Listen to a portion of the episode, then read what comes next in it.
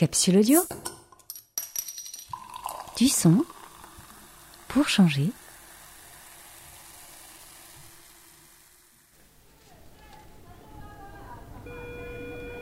Bonjour, bienvenue à Strasbourg. Dans cette capsule audio, je vous invite à pousser la porte d'une institution séculaire très proche de la cathédrale. Oui, bonjour, c'est du son pour changer. J'ai rendez-vous avec. Euh, la fondation de l'œuvre Notre-Dame, puisqu'il s'agit d'elle, élabore depuis quelque temps une demande de classement à l'inventaire du patrimoine culturel immatériel. Elle m'invite aujourd'hui à découvrir comment cela se construit de l'intérieur auprès des sept personnes de l'institution qui cogitent sur ces questions au nom d'une large communauté. Mais qu'est-ce que c'est au juste le patrimoine culturel immatériel? Je me souviens globalement que l'UNESCO le définit comme toutes ces pratiques, ces connaissances ou savoir-faire dans lesquels on peut se reconnaître et qui, transmis de génération en génération, nous procurent un sentiment d'identité et de continuité. Je me souviens également qu'il appartient à chaque pays d'identifier tous les éléments de ce patrimoine présent sur son territoire pour pouvoir les sauvegarder. En montant les escaliers, les mots de Sandrine, la chef de projet, me reviennent en mémoire. C'est un inventaire vraiment qui est destiné à faire prendre conscience aux populations, aux peuples, de leurs pratiques, de leurs coutumes. C'est une valeur symbolique quand même assez forte. Hmm. Après quoi, Eric, le directeur de la fondation, avait ajouté Le patrimoine immatériel a été intégré dans le Code du patrimoine récemment, ce qui fait effectivement qu'il doit faire l'objet obligatoirement d'un inventaire comme le patrimoine matériel. Ah, nous voilà arrivés à destination. Bonjour. Bonjour. Ça va Bonjour. Un petit café Moi aussi, si j'arrive à boire mon café sans faire. Moi, c'est ce que je viens de faire. Ça fait des grands. Dans une atmosphère bon enfant et chaleureuse, et alors même que chacun essaye de s'habituer à la présence du micro, je demande au tailleur de pierre et sculpteur de l'œuvre ce qui les motive à participer à ce groupe de réflexion nous-mêmes, notre façon de travailler n'est pas menacée par les machines, parce que les machines ne savent pas faire ce qu'on fait comme on le fait. Mais il faut que ce qu'on sache faire comme on le fait, eh ben, ça continue à être mis en œuvre. Sinon, euh, sinon ça n'existera tout simplement plus. Participer à ces démarches-là, c'est qu'on a envie d'être les garants justement de, faire perdurer euh, voilà, ces savoir-faire, cette action, cette identité et l'essence finalement même de la Fondation de Notre-Dame euh, à son départ. Entrée en piste des trois autres membres du groupe, faisons un rapide tour de table pour savoir qui est là. Vincent Cousquer, sculpteur à l'œuvre Notre-Dame. Sonia Zilli, chargée de communication. Émeric Zabelon, tailleur de pierre. Sandrine Rueff, chargée documentaire. Eric Fischer, chef de service. Vincent Mugnot, tailleur de pierre. Frédéric de Genève, responsable des ateliers. C'est tout. Faut qu'on commence. Sitôt que Sandrine rappelle quelques-unes des grandes lignes du dossier, la réflexion collective se met immédiatement en marche. Ce qui caractérise la fondation, sa présence ininterrompue au chevet de la cathédrale, et ensuite bien un fonds documentaire comme outil de travail. Juste une réflexion là sur le fonds documentaire, c'est un terme là qu'on aime beaucoup actuellement, qu'on n'arrête pas de mettre en avant, parce que finalement le fonds documentaire, c'est aussi euh, nous, avec nos actions, nos activités. Voilà. en fait, il faut qu'on change. Et c'est ça qui est immatériel. Le fond documentaire, de, du, Parce que la gypsothèque, le lapidaire et les photos, c'est du matériel. Ce qu'il y a d'immatériel, c'est ce que nous on fait avec ces objets matériels pour la restauration de la cathédrale. Il y a peut-être une confusion, une ambiguïté dans la terminologie. Cette culture, elle est là, elle s'est construite en 800 ans. Le fonds documentaire, c'est ça, c'est ce grand ensemble. Et on peut aussi le partager avec les entreprises privées. C'est arrivé ce matin. C'est un point fort pour elle. Le fonds documentaire matériel en lui-même n'est pas suffisant. C'est-à-dire qu'il y a des personnes qui sont là aussi, qui travaillent là en permanence, qui ont cette connaissance de, l'édifice et de ce fonds-là, qui en même temps vont enrichir euh, aussi ce fonds documentaire matériel, et puis la connaissance euh, de l'édifice, et puis euh, rendre la restauration la plus pertinente possible. Il faut vraiment dire l'importance d'un atelier au sein de l'institution. La pratique à la fois des tailleurs de pierre, des sculpteurs, mais aussi euh, ben, euh, de la documentaliste. Ah, On travaille tous à tous les niveaux pour la cathédrale de Strasbourg. C'est pour ça que c'est plus logique de classer la structure globale que un petit bout, comme tu disais toi. C'est l'ensemble des pratiques mises en œuvre. En fait, pour compléter mon sens, pour être, le, plus clair possible, c'est l'ensemble des, des pratiques mises en œuvre au service de la cathédrale. pas que, c'est les moyens aussi. Il y a quand même une question de moyens. C'est que. Ça fait partie des pratiques aussi. Oui, oui, ça fait partie des pratiques. Oui, ça peut être la mise en. Ouais. Parce qu'on. Enfin, ouais, c'est du Moyen Âge. On a aussi cette transmission du mode de financement qui est lié à notre patrimoine, qu'on a hérité du, Moyen Âge. Est-ce qu'on a une idée de quand date notre plus vieux patrimoine? C'est lequel pas la maison de l'œuvre, la maison Camerzel, c'est ah quoi maison de l'œuvre. la forêt de La forêt de l'Elmerforst. Ça remonte à quand ça alors? Bah, je sais pas, j'ai pas les. Ouais, il faudrait faire des recherches? Mais si ça alimentait le chantier. Mais si ça alimentait le chantier ah en oui, bois, ça avait déjà cette forêt-là. Donc, euh, c'est une forêt qui se trouve pour l'essentiel sur le banc de la commune de Balbronn. 360 hectares, essentiellement du chêne et du hêtre, mm. qui est géré par l'ONF pour notre compte. Et donc, il procure des revenus au travers des, des de bois.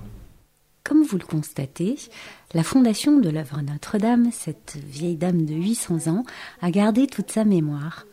Alerte et toujours à l'avant-garde, si elle a depuis longtemps intégré les nouvelles technologies, elle est parfaitement consciente de ce que la transition numérique peut à terme provoquer comme bouleversement dans sa maison. Aussi s'interroge-t-elle aujourd'hui sur son avenir et celui de ses descendants. Et juste pour revenir à à Klotz aussi, comme on en parlait. Donc avant les dégâts de 1870, dans les années 1840, euh, il y a des courriers où il dit l'importance d'embaucher des jeunes gens tailleurs de pierre pour qu'ils soient formés sur le terrain à Notre-Dame, qui restent à l'œuvre Notre-Dame pour avoir une bonne connaissance, une bonne culture de la cathédrale. Voilà, pour lui, c'était indispensable. Il dit plutôt que d'embaucher un tailleur de pierre qui, voilà, qui travaille dans une entreprise à côté, etc., qui n'aura pas, qui pourra pas avoir cette culture et cette connaissance de l'édifice. Les, édifices publics, mais ils te, le, ils, te le feront, ils te le feront avec de la numérique. C'est quoi la. Enfin, je veux dire, si, cette euh, part d'humanité est perdue, c'est l'argent. Moi, je me dis, demain, un architecte, il a le choix, je te dis n'importe quoi, entre changer trois éléments de balustrade et puis il peut se faire plaisir à changer tout l'ensemble de la coursive euh, avec des machines numériques. Euh. et quelle aura la valeur une, statue, enfin une ecclésia ou une synagogue? Quelle valeur elles auront si elles sont refaites par des machines? Aujourd'hui, on sait que ce pas les originaux. Les originaux sont au musée. On a des copies qui ont 100 ans, de travail de belle qualité, qui ont été faits par des hommes. On peut même retrouver leur nom, pas de celle d'origine, mais voilà, ça a une valeur euh, du coup encore euh, artistique et esthétique qui ne sera pas la même que si c'est fait. Immatériel. Et immatériel, voilà, qu'on ne pourra pas avoir si c'est fait par une machine. Oui, les enjeux sont importants. Alors forcément, ça met la pression. On va avoir derrière une sacrée responsabilité. T'imagines le, le, plan de sauvegarde est amené à évoluer en fonction des années, euh, tous les 4 ans ou 5 ans, il va y avoir une réflexion autour de ça. On va quand même un peu décider de ce qu'on pense aujourd'hui bon pour l'avenir. Par contre, je pense qu'on va réussir à pas trop se tromper non plus à cause de ces 800 ans.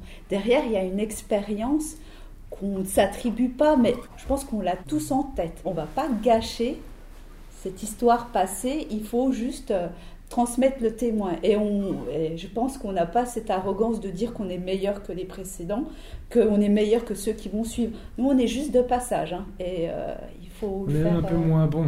On essaye d'être un peu à la hauteur, mais justement, on commence à être de moins en moins bon. C'est ce que j'allais dire parce que quand, on, quand on écoute euh, ce qui se dit dans l'atelier, l'humilité, elle vient avec le travail. On voit que chacun des œuvriers est admiratif. Qui nous, remet à notre place. Ouais. Tout à fait. Directement confronté à la matière, on voit ce qu'ils ont fait avant. voilà, ça, ça peut plutôt sauter au visage.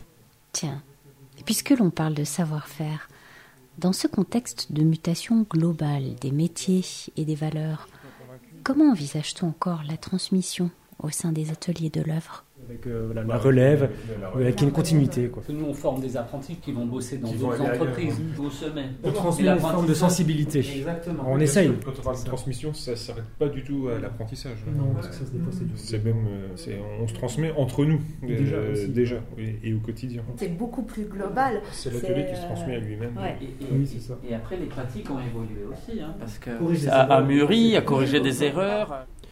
Et je pense qu'il est important, c'est de, quand on arrive dans cette institution, de commencer par avoir conscience de, où est-ce qu'on met les pieds, d'apprendre des choses par les anciens, etc. Et ensuite de voir ce qu'on peut y amener de nouveau. Et finalement, chacun apporte avec sa culture qui vient d'ailleurs, en arrivant ici, apporte quelque chose de nouveau et euh, permet finalement à la Fondation d'évoluer tout en gardant euh, cette histoire et ce passé. Et ça, je pense, c'est important. Au cours de ces échanges, je remarque que la fondation et les ateliers apparaissent comme des entités neutres.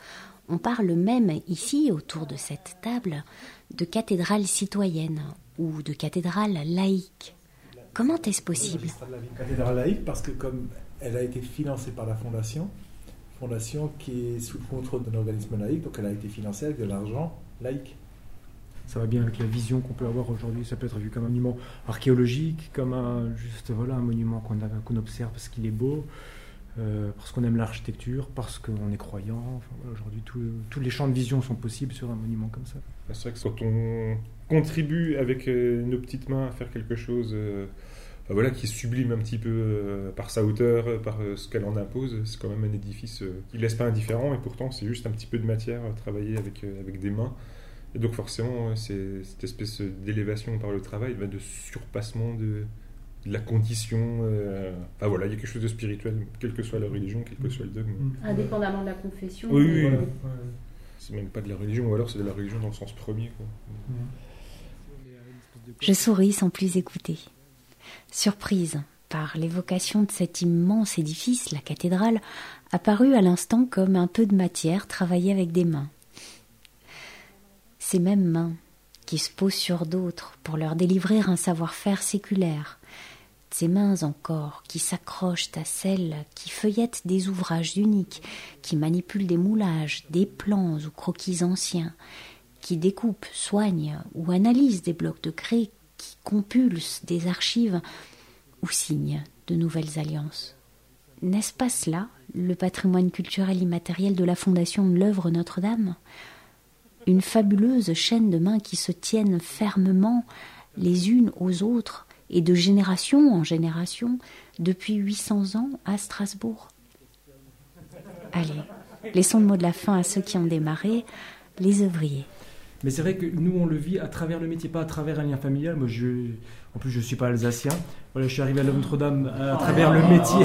On est plein dans ce cas-là. À travers le métier, euh, c'est tout d'un coup, on crée un lien, euh, presque héréditaire à travers des gens qui ont exercé ce métier avant nous et qu'on vient prendre leur place. Donc c'est presque finalement comme un lien euh, filial euh, qu'on peut avoir. Moi je me souviens, il y a un, descendant d'un sculpteur euh, qui travaillait à Notre-Dame au 19e siècle, qui s'appelait Jean-Étienne Malade, qui est venu. Voilà, il voulait avoir quelques informations sur son ancêtre. Lui-même, il a apporté des informations qu'il a eues à travers sa famille. Et à la fin, en me disant au revoir, il me prend les mains et il me dit C'est vous, le descendant de mon arrière-grand-père. Euh, parce que lui, vous voyez, à travers le, métier. Quoi. la question de la transmission, enfin le fait que ça puisse perdurer. Ah oui, mais ça, ça nous tient ouais, fortement à cœur. Ça représente quoi l'œuvre pour toi? Vaille. voilà. 2500 mots au minimum.